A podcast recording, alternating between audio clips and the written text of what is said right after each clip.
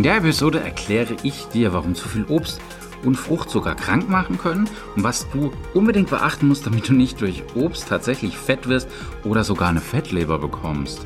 Weil Fruchtzucker und Fructose, und das ist das gleiche, das klingt einfach so gesund nach frischen Früchten, nach äh, ja, Obstregal. Aber richtig ist, dass Fructose natürlicher Bestandteil von Obst und Gemüse ist und es sollte natürlich auch auf gar keinem Speiseplan fehlen.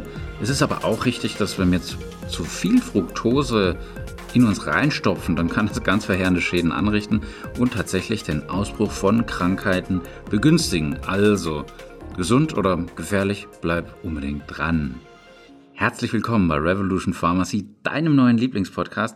Mein Name ist Reuter, Jan Reuter. Wenn dir der Podcast gefällt und du mir helfen möchtest, dann freue ich mich, wenn du mir eine ehrliche Bewertung dalässt, mich abonnierst und weiterempfehlst, damit möglichst viele von diesem Podcast profitieren können.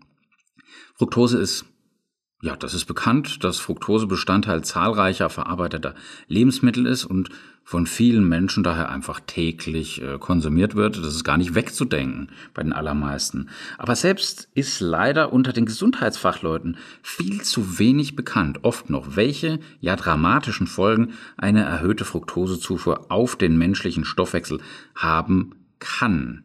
Stichwort Isoglucose. Wahrscheinlich noch nie gehört, aber Isoglucose ist echt fieses Zeugs. Hinter dem Begriff Isoglucose verbirgt sich eine Sammelbezeichnung für ein aus Kartoffeln, Mais oder Weizen industriell hergestelltes Gemisch aus Glucose und Fructose. Und in den USA ist der Ausgangsstoff in der Regel genmanipulierter Mais. Und wer möchte schon gerne genmanipulierten Mais haben, damit äh, das Zeug einfach ein bisschen besser schmeckt. Und da spricht man von High Fructose Corn Syrup, abgekürzt HF. CS. Hast du auf jeden Fall schon mal irgendwo gesehen auf einer Verpackung, zumindest wenn du in den USA unterwegs warst. In Deutschland finden wir auf den Zutatenlisten industriell produzierter Lebensmittel neben der Isoglucose die Begriffe Invertzuckersirup, das ist hinlänglich bekannt, oder Glucose-Fructose-Sirup oder auch Fructose-Glucose-Sirup, wenn der Anteil der Fructose über 50 Prozent liegt. Und Fruchtzucker, das ist leider der absolute Liebling der Nahrungsmittelindustrie, also der Firmen, die wirklich viel Kohle mit uns machen. Und natürlich findet sich Fructose in frischen Früchten und Gemüse auch wieder. Und die sind in, aber in normalen Maßen genossen, ich spreche von normalen Maßen, selbstverständlich ein unverzichtbarer Bestandteil einer äh, gesundheitsfördernden Ernährung. Das Problem verbirgt sich hier viel mehr in den vielen Industrieprodukten, die oft unter, ja, diesen verschleiernden Bezeichnungen, das ist ja nicht wirklich ähm, zielführend, was da steht, ähm, die dann eben große Z äh, Mengen von Zucker und vor allem eben Fructose enthalten. Und Fructose ist allein schon aus Kostengründen ein absoluter Liebling der Nahrungsmittelindustrie, weil sie ist billig herstellbar, fast doppelt so süß wie herkömmlicher Zucker. Also warum denn dann nicht? Ne? Also wenn du es aus der äh, Brille, durch die Brille der Lebensmittelhersteller und Verkäufer betrachtest, dann ist es ja hm, relativ verständlich, aber dann doch etwas schäbig. Aber ich will da jetzt gar nicht ethisch drüber diskutieren, sondern einfach dir sagen, wie du hier aus der Fructosefalle, hätte ich jetzt fast schon gesagt, rauskommt. Ähm, also billig und ja, fast doppelt so süß. Und wenn du Fructose-Sirup verarbeitest, zu dir nimmst, dann schmeckt es auch lecker. Ne? Es ist süß, es erzeugt beim Backen das erwünschte Volumen und es verhindert dann bei tiefgekühlten Produkten diese lästige Kristallbildung. Ne? Und auch sowas lernst du auf dem Weg zum Apotheker oder zur PTA. Aber was passiert jetzt mit Fructose im Körper? Schauen wir vielleicht im Vergleich erstmal dazu auf die Glucose. Glucose, also der Zucker, gelangt aus dem Dünndarm bei uns im Körper schnell ins Blut, wird dann mit Hilfe von Insulin in die Körperzellen abtransportiert oder reintransportiert und dann überwiegend in der Leber als Glykogen gespeichert, also als Speicherzucker. Und Glucose gilt nach wie vor, das wird sich auch nicht ändern, als wichtigster Energielieferant für den Körper. Auf Fructose ist der Körper dagegen nicht angewiesen, braucht er nicht. Und die mit der Nahrung zugeführte Fructose wird vom Körper völlig ohne Insulin verstoffwechselt, weshalb man früher angenommen hat, dass eine geeignete Zuckerart für Diabetiker weit gefehlt. Es war ein fataler Irrtum, was sofort klar wird, wenn man den weiteren Stoffwechselweg der Fructose verfolgt, weil aus dem Dünndarm erlangt die Fructose mit Hilfe von einem Protein, ein Transportprotein, direkt in die Leber und kleine Mengen Fructose stellen für die Leber eigentlich kein Problem da. Die wird dann von Leberenzymen abgebaut und ausgeschieden. Fertig.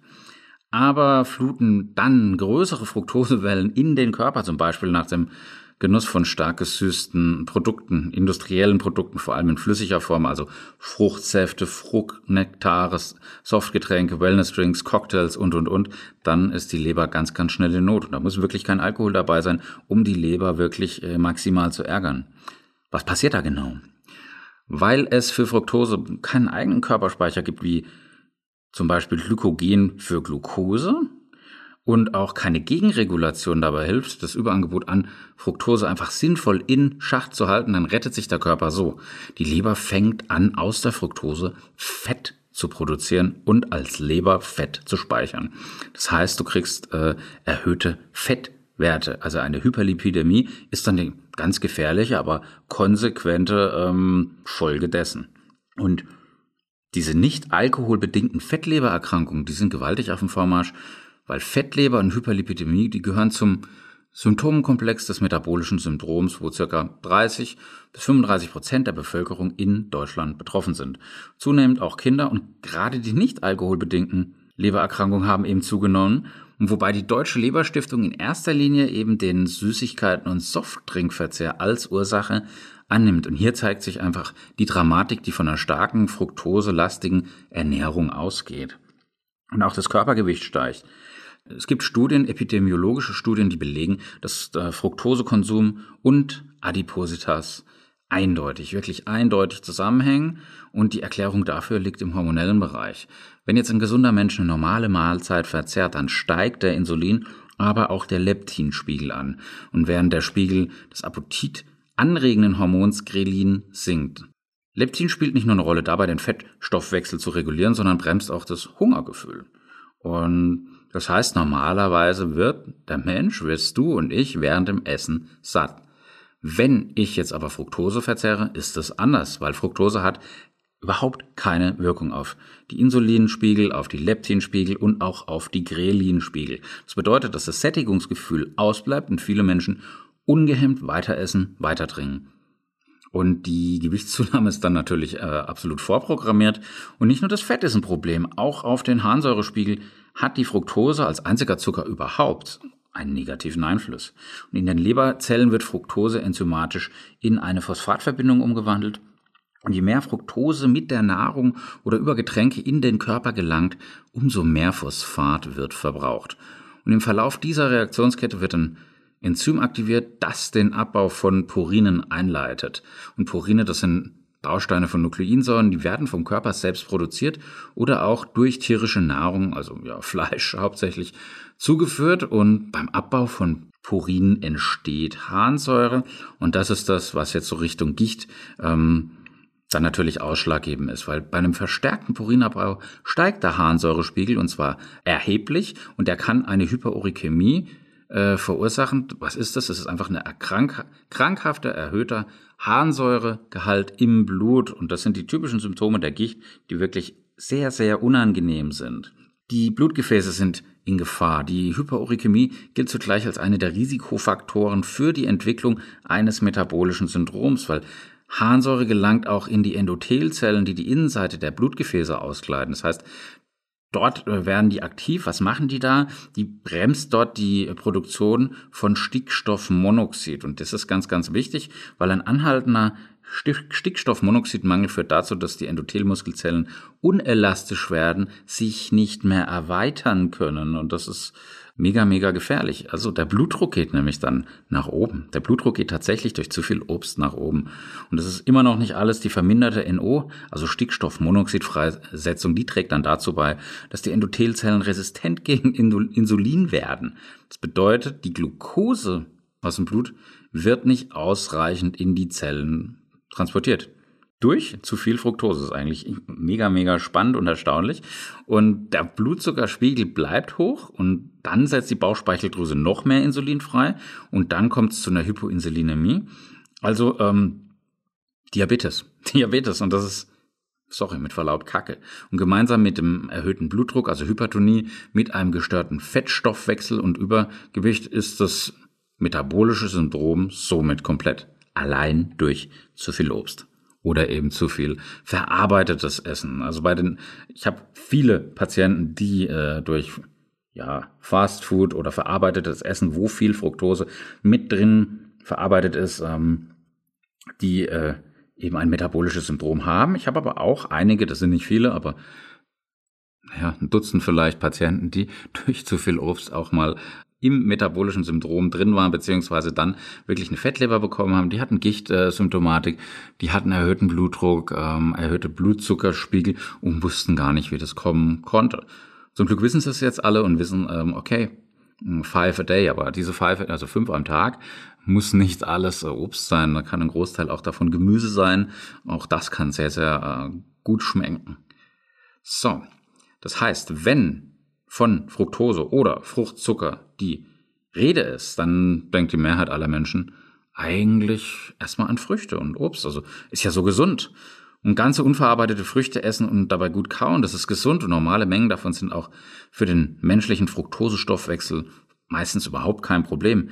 Aber die Gefahr ist, wie schon angedeutet, in den Supermarktregalen. Und da gilt es einfach, den Blick zu schärfen, Zutatenlisten sorgfältig zu studieren und gerade dann bei vermeintlich gesunden Nahrungsmitteln besonders gut hinzuschauen. Spiel doch mal den Detektiv, finde heraus, wo industriell hergestellte Zubereitungen mit hohem Fructoseanteil lauern. Du wirst äh, erschreckt sein. Oder hast du dich äh, auch schon mal gewundert, dass du von Frosties einfach nicht satt wirst und dass, äh, naja, du dann gleich wieder Hunger hast, äh, weil eben der Blutzucker erstmal durch die Decke geht, dann wieder runter und, und, und, und, und. Ähm, schreib mir doch einfach mal in die Kommentare rein, welche Schweinerei dir am besten schmeckt. Ähm, man muss ja nicht komplett auf dieses Zeug verzichten. Also das äh, bleibt ja jedem selbst überlassen. Aber einfach, wenn du weißt, dass du die richtige Fructose und dann einfach auch nicht äh, zu viel davon zu dir nimmst, das hilft dir schon ganz gewaltig. Das war es für heute aus meinem Podcast. Äh, ja, mein Name ist Reuter, Jan Reuter. Wer mir ein Abo schenkt, darf Jan zu mir sagen. Ähm, würde mich freuen, wenn du mir auf YouTube folgst und auf allen anderen Social Media Kanälen, wo ich auch äh, sehr, sehr ähm, kräftig vertreten bin. Insbesondere auf YouTube ist jeden Tag täglichen, tatsächlich jeden Tag Content, neuen Content. Und ähm, es lohnt sich auf jeden Fall da vorbeizuschauen, wenn dir dieser Podcast auch gefällt, weil es ist genau der gleiche Stil. Also am anderen Ende war der Jan. Liebe Grüße, ich gehe jetzt ab in den Notdienst und ja, zieht die Mundwinkel nach oben. Love, Peace, Bye. Thank you.